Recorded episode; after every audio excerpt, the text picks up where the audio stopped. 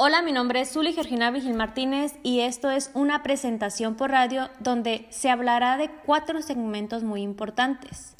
Principalmente debo destacar que soy alumna del Centro de Estudios Superiores de Sonora en la materia de medios, materiales y medios de enseñanza, impartido por la docente Laura Guarel. A continuación, se les hablará sobre cuatro segmentos dentro de la educación en línea. Primero, se habla de la educación en línea. ¿En qué consiste? Entendemos por educación en línea el proceso de aprendizaje entre profesores y alumnos en un entorno totalmente digital en donde la tecnología y las técnicas de aprendizaje conforman el modelo educativo. También se debe dar a conocer que la educación en línea surge ante el ajetreado ritmo de vida en el que vive la sociedad actualmente. Y hoy por hoy, a causa del COVID-19, nos vemos obligados a que la educación sea en línea y no presencial como antes. Esto para evitar contagios o algún problema de salud. Una de las características que los modelos de la educación en línea se destacan son, por ejemplo, el modelo interactivo, donde se permite que el alumno opte un papel o un rol en relación a tareas y trabajos y tengan una dinámica no tan movida como antes, pero a raíz de este COVID, pues eh, lamentablemente se tuvieron que eh, realizar las clases en línea y pues el alumno Aquí solamente va a interactuar con el docente por un medio, ya sea, por ejemplo, Classroom o Zoom o, u otro, otro que exista. En la actualidad, el docente solamente es un tipo guía, ya que el alumno está teniendo clases, solamente clases no tan enfocadas en sí, ya que se les deja un trabajo, solamente se ve por fuera lo que se, se hablará. Y creo que esto, a mi parecer, no es tan bueno, ya que actualmente yo también estoy viviendo o estoy pasando por esto, puesto que en la carrera de educación estamos en línea y no presencial como antes.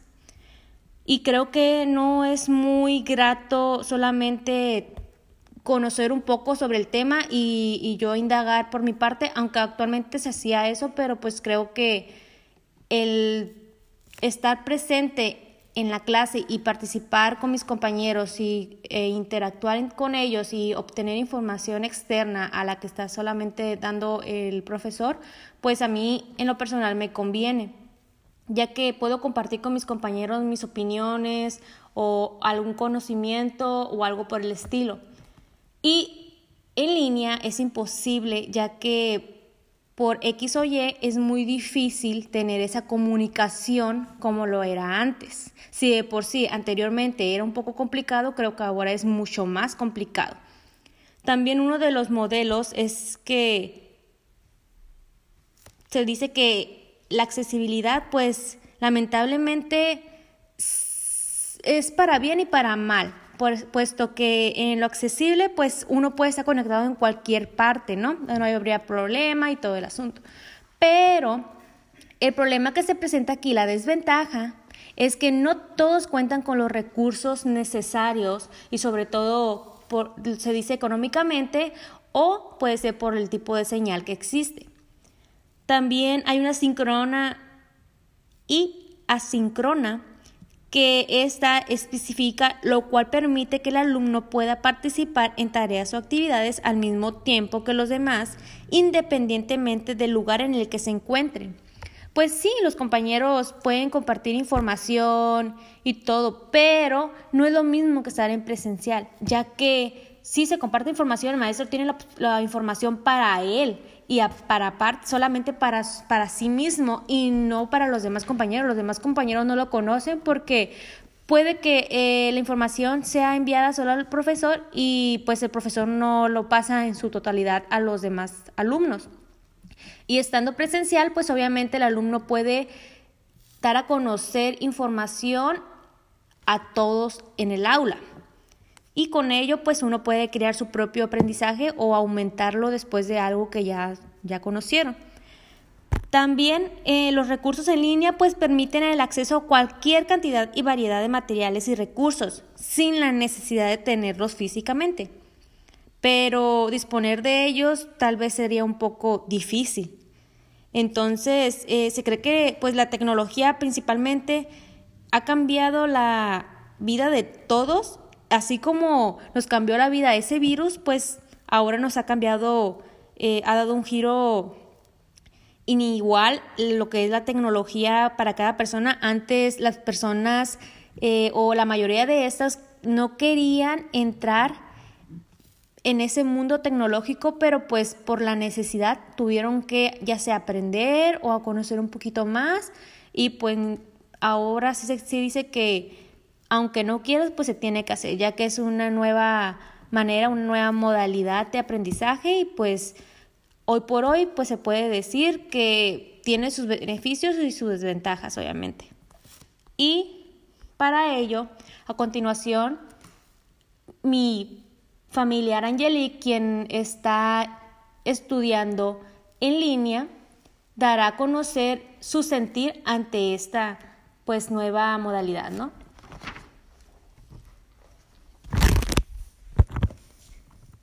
Yo creo que la educación en línea no sirve de mucho. Prefiero las clases presenciales. No quiero decir que las clases no sean buenas, solo siento que sería mejor presenciarlas en vivo y tener participación con mis compañeros. Así tendríamos más oportunidades de aprender mejor y no compartiríamos o no haríamos trampa compartiendo información o pasando tareas con otros compañeros.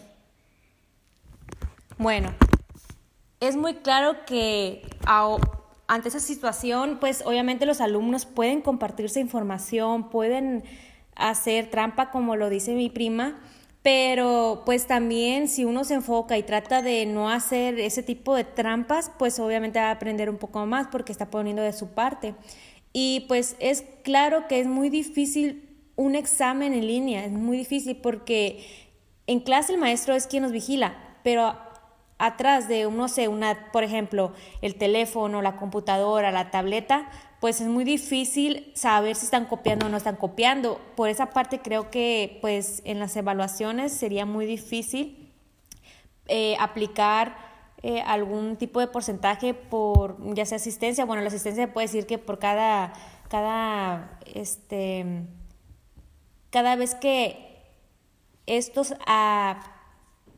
asistan a clases, pues en línea, pues ya quiere decir que eso es un puntuaje, ¿no? Pero pues se puede también decir que no se puede calificar tanto la participación o la atención que se le dio al alumno o los trabajos que realizaron, porque en sí lo que está valiendo mucho ahorita son los trabajos, pero pues de nada sirve si el alumno no comprendió muy bien y nada más está haciendo copy page, pues no sirve de nada que es que esté en clases en línea. Y además el docente no puede vigilar la manera o el ritmo en el que se está trabajando, aunque ponga la cámara o no la ponga, pues este igualmente no tendría la opción de saber si en verdad este le está poniendo el empeño que se busca, pero bueno, eso es un tema muy difícil hoy en día y por eso se están hablando de esos temas aquí.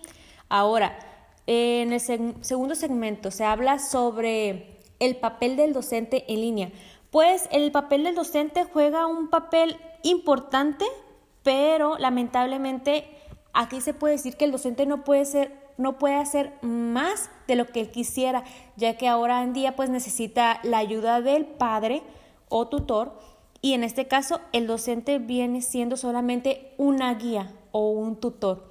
No puede integrarse o no puede dar más de sí, puesto que él solamente es el encargado de, de compartir información relevante a lo que se hablará, a lo que se verá en la clase, pero pues es muy difícil que si los alumnos con trabajo ponen atención en clase, ahora imagínense detrás de una computadora, teléfono o lo que sea. Es muy difícil controlar a los niños por esa parte y por ello el padre de familia también juega un papel importante, puesto que ahora sí como quien, dice, él es el, el maestro en casa. Y Sobre el segmento 3 se habla sobre el análisis de las autoridades educativas. A continuación se dará a conocer qué significa esto.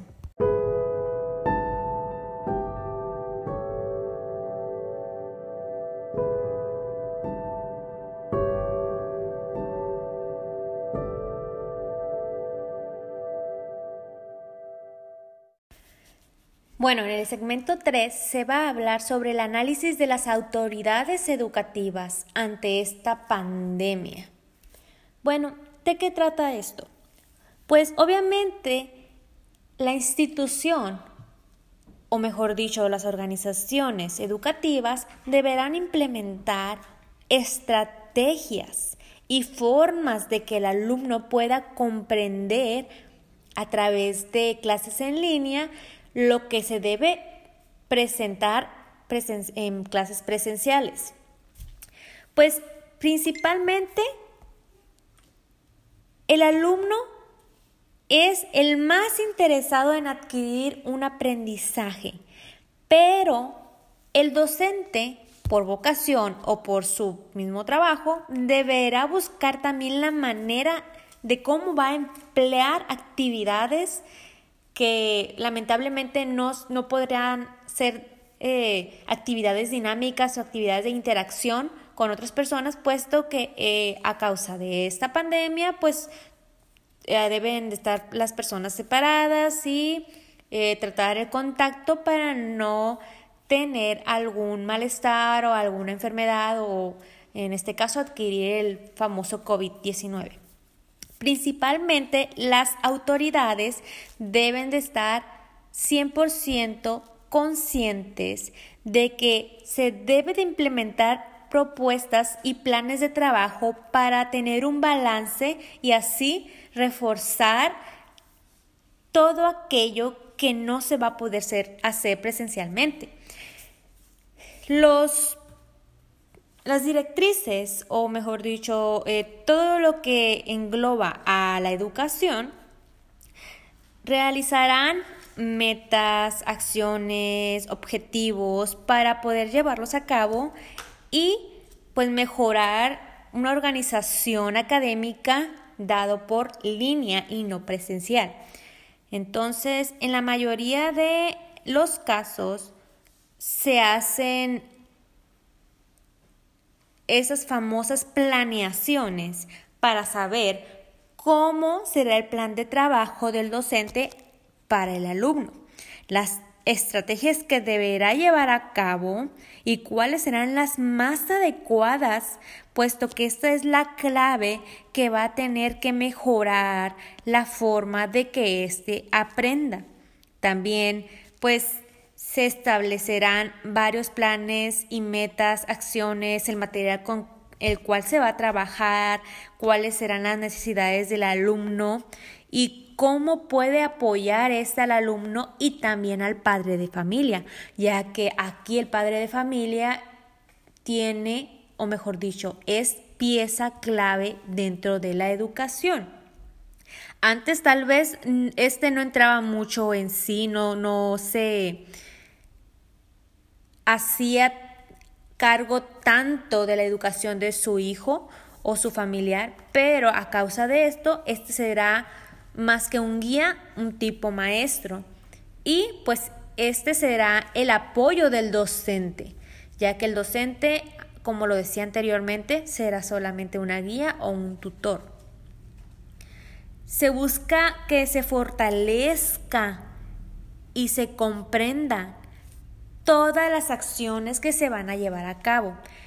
El docente, mejor dicho, las autoridades educativas bien saben que ante esta pandemia es muy difícil que el alumno se concentre, que ponga atención y principalmente sabe que el padre juega un papel fundamental hoy en día, ya que este será su tipo emisor para que el niño sea el receptor de aquello transmitido y aquel mensaje que se dio por el docente. También el docente y las autoridades deben de llevar un análisis en el cual en tiempos determinados estén revisando qué es lo que se está llevando a cabo, qué es lo que el docente está implementando, cómo está implementándolo, cómo lo está arraigando hacia el alumno, si están funcionando, si no están funcionando, porque muchas de las veces, tal vez, como lo decía anteriormente, si presencial no se comprendía, ahora cómo se va a comprender algo por línea. Es muy difícil que el alumno sea tan consciente desde que es pequeño. Con los otros niveles se podría decir, por ejemplo, en nivel secundaria o preparatoria, todavía el alumno tiene un poquito de reflexión y conocimiento sobre aquello que debe llevar a cabo para su bienestar y su propio fin. Los alumnos de primaria de preescolar y primaria es muy difícil, puesto que apenas van entendiendo o van conociendo para qué estudiar, de qué les sirve todo esto. Los niños lamentablemente pues son niños, o sea, no, no es como que sea un adulto y pueda comprender y pueda reflexionar que eso le va a servir a futuro. Los niños son solamente niños y el padre de familia es quien en casa, por ejemplo, le dice, tú vas a hacer esto porque tú eres mi hijo, yo soy tu mamá y tú debes hacer esto, estás obligado a hacerlo. Ya en preparatoria o a otros niveles el alumno está consciente de que tiene que hacer las cosas por él mismo y no porque alguien más se lo diga. Entonces es muy difícil hacerle saber a un niño que entienda este tipo de concepto. También los niños obviamente son inmaduros porque ellos solamente quieren jugar y quieren divertirse y como todo, no tener clases. Si a un niño de primaria le preguntamos si ellos prefieren las clases en, en línea, obviamente van a decir que sí, porque para ellos solamente es unas cuantas horas y pues ellos hoy en día están muy metidos en la tecnología y pues ellos prefieren no levantarse temprano, no tener que ir a realizar eh, participación en clase, prefieren estar un poquito más cohibidos, estar en casita. Lo único que extrañarían sería jugar en clase con sus compañeros, interactuar con ellos, pero bueno, a través de esto, de esta lamentable crisis que estamos viviendo por el COVID, 19, pues el alumno tendrá que comprender que si está estudiando en casa es por su propio bien. Y pues las autoridades deben de llevar una bitácora o llevar una documentación, un análisis, un escrito sobre cómo les está funcionando las actividades a los docentes, si pueden implementar algún otro tipo de, de información dada por otros medios, cómo pueden hacer o dar a conocer. Y esto para que sea una función grata y se le enseñe algo al alumno.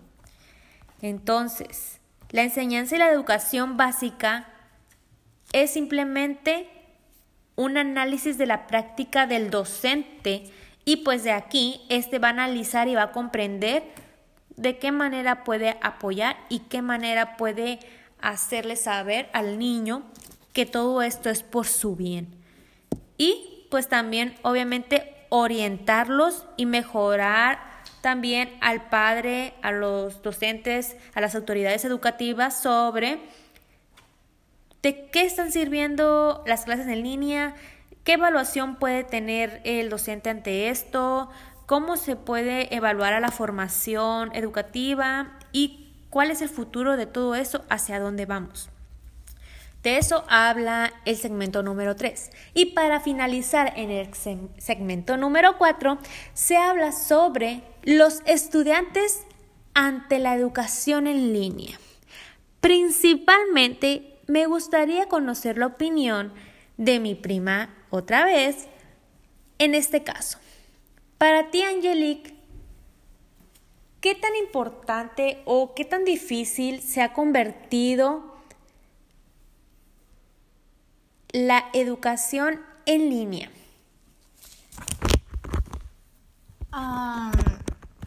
Importante porque así estoy más sana y no tengo la probabilidad de infectarme del COVID-19 Y difícil porque quizás no muchos de nosotros entendamos las explicaciones del maestro que nos dan. Ah, no sé, nos dificultan mucho los trabajos. Además, los maestros también tienen muchos trabajos. Eh, se nos dificulta también buscando la información cuando nuestros maestros quizás están revisando otros trabajos que ya entregamos y nosotros queremos pedir eh, ayuda o información sobre esto, eso es difícil para nosotros los alumnos. Ok, como lo decía en todos los demás segmentos, pues Angelique dice que para ella es difícil. Imagínense ahora para el docente, qué tan difícil suele ser el tener tantos alumnos, tantas materias y cómo deberá dividirse para cada uno de ellos y para que estos comprendan, ya que este mismo se satura de información, se satura de no tener tiempo para cada niño, se satura al estar estresado y no pensar con claridad o se satura al no poder apoyar un poco más de lo que a este le gustaría. Pero lamentablemente debemos de saber y saber sobrellevar esta nueva modalidad. Y pues, ¿cómo salir o sobresalir de ella? Lo único sería volviendo a la normalidad, pero pues en base a la pandemia es muy difícil. Uno lo que busca principalmente es es el estar saludable. Y como lo decía ella, Angelique. Pues ella prefiere también las clases presenciales, pero ella prefiere no infectar a su familia, no infectarse ella y estar bien.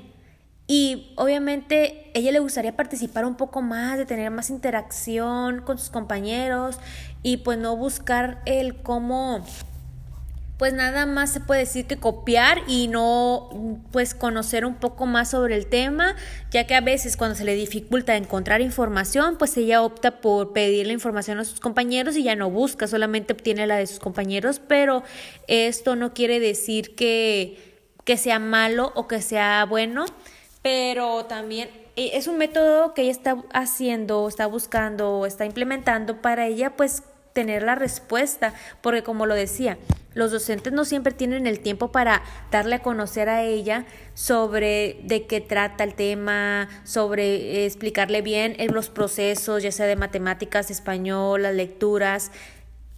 A lo que ella me comentaba, me decía que la mayoría de sus maestros para diferentes tipos de materias solamente le daban la explicación del tema, pero no se inmiscuían un poco más, ya sea uno de los casos que más difícil se ha encontrado en, en, esta pandemia, en estas unidades que ha tenido, ha sido que, por ejemplo, en clases de matemáticas, ha tenido que buscar el apoyo de personas externas, eh, ya sea familiares o personas que no conoce, para pedir información sobre el cómo realizar las actividades de álgebra.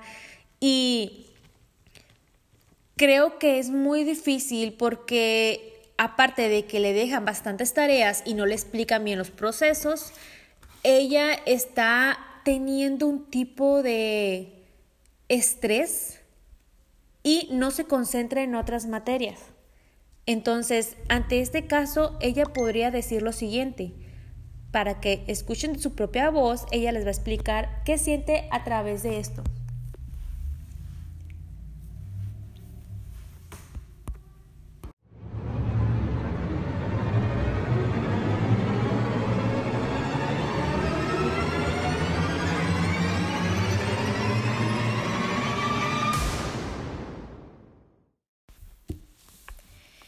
Yo creo, en mi opinión, que no es culpa del maestro el que nosotros no aprendamos de todo. Muchas de las veces preferíamos un poco más información cuando se nos dificulta algo, como por ejemplo en matemáticas, como en mi caso, mm, mi mi maestro nada más manda las tareas, no nos ayuda. Mm, no, creo que no solamente es mi caso, también ha de haber más de maestros que no explican o a veces sí explican, pero cuando piden ayuda a los alumnos, los maestros solo dicen que le preguntemos a otro de nuestros compañeros y luego no entendemos del todo. Creo que si los maestros se toman un poco más de tiempo en los alumnos estaría mejor porque ah, no todos los padres de familia están disponibles para ayudarle a sus hijos. En muchos casos los padres de familia, si los alumnos le piden ayuda a los padres, no entienden. En, en mi caso también le he preguntado a mi mamá que si me puede ayudar en algo como por ejemplo en matemáticas y me dice que no entiende. Y cuando yo me fijo si mi maestro me puede ayudar, le pregunto, él dice que está ocupado o no, o no contesta los mensajes. Yo entiendo que ellos también están ocupados mm, revisando otros trabajos, pero también se deberían de tomar un poco más de tiempo en los alumnos. Por eso se me haría mejor regresar a las clases presenciales, pero por nuestra salud entiendo que está bien las clases en línea para no infectar a nuestra familia o a nuestros seres queridos o infectar a nuestros compañeros. porque los niños chiquitos como los de primero y de primaria no entenderían quedarse quietos conservando la sana distancia, se quitarían el cubrebocas y no respetarían eh, la sana distancia por el COVID-19. Pero los que ya están grandes, como los de preparatoria, de universidad, secundaria, ellos ya entienden, ya somos grandes, ya podríamos cuidar la sana distancia. Mm, creo que si entra, entran los de los más grandes, entenderían mejor cuidarse no se quitarían el cubrebocas y entenderíamos mejor las clases. Muchas gracias por esta información, Angelique, y creo que es verdad lo que comentas, ya que los niños, como lo decía anteriormente, los niños de preescolar, de primaria, es muy difícil que comprendan que deben de cuidarse, tener una distancia, no saludar a sus compañeritos de mano, no jugar con ellos, no compartir objetos que puedan dañarlos. Y bueno, se busca que obviamente estos pues tengan más protección en casa y por eso son las clases en línea y no presenciales, pero lamentablemente si uno a veces como adulto no comprende que debemos cuidarnos, los seguimientos que debemos llevar a cabo, ahora imagínense cómo piensa cómo lo haría un alumno de preescolar o de primaria. Es muy difícil. Si a veces se batalla con los niños de secundaria y los de preparatoria, yo creo que esto va para más tiempo. Se ha dicho, se ha hablado que las clases regresarían a ser presenciales cuando ya no exista tanto problema sobre este virus, pero es muy difícil acabar con esto. Entonces, se están buscando las formas, las maneras de que el niño aprenda, pero ¿cómo hacerlo también sin el apoyo de los docentes? Muchos docentes solamente explican el tema y se van y ya los alumnos se la arreglan como puedan y ahí está el padre de familia buscando la manera de cómo ayudar al alumno y si no puede, pues el alumno no entrega los trabajos, mm, puede hasta reprobar y ahí, pues, ¿qué puede hacer la institución ante esto? Eh, ante esta pandemia. Entonces, para concluir con esos segmentos, en mi parecer, creo que las clases en línea, pues lamentablemente no están funcionando del todo. Como lo decía Angelique, es muy difícil que a veces el maestro pueda contestarnos nuestras dudas, es muy difícil que podamos comprender en la totalidad de lo que trata el tema, es muy difícil también cómo sobrellevar esto y no estar todo el tiempo estresados buscando información por, por, otras, por otros medios y si no lo encontramos ver qué podemos hacer con esto si a veces cuando eran las clases en presenciales pues el alumno tenía un poquito más de posibilidad de estarle preguntando al docente y el docente ah, apenas también tenía el tiempo de explicarles Ahora imagínense explicarles por separado y tener el tiempo para cada alumno. Es muy difícil. Entonces yo creo que preferiríamos las clases presenciales, pero ante la pandemia no podemos hacer nada. Lo único que queda es echarle las ganas y buscar la manera de cómo fortalecer nuestro aprendizaje, qué conocimiento que ya habíamos adquirido y cómo podemos desempeñarlo y desarrollarlo. Entonces, esto sería todo por mi parte y la de mi prima Angelique. Y espero que todo haya sido muy claro, muy entendible, que los temas tratados les dejen un buen sabor de boca. Y muchas gracias por la atención y el tiempo que nos brindaron ante esta presentación por radio.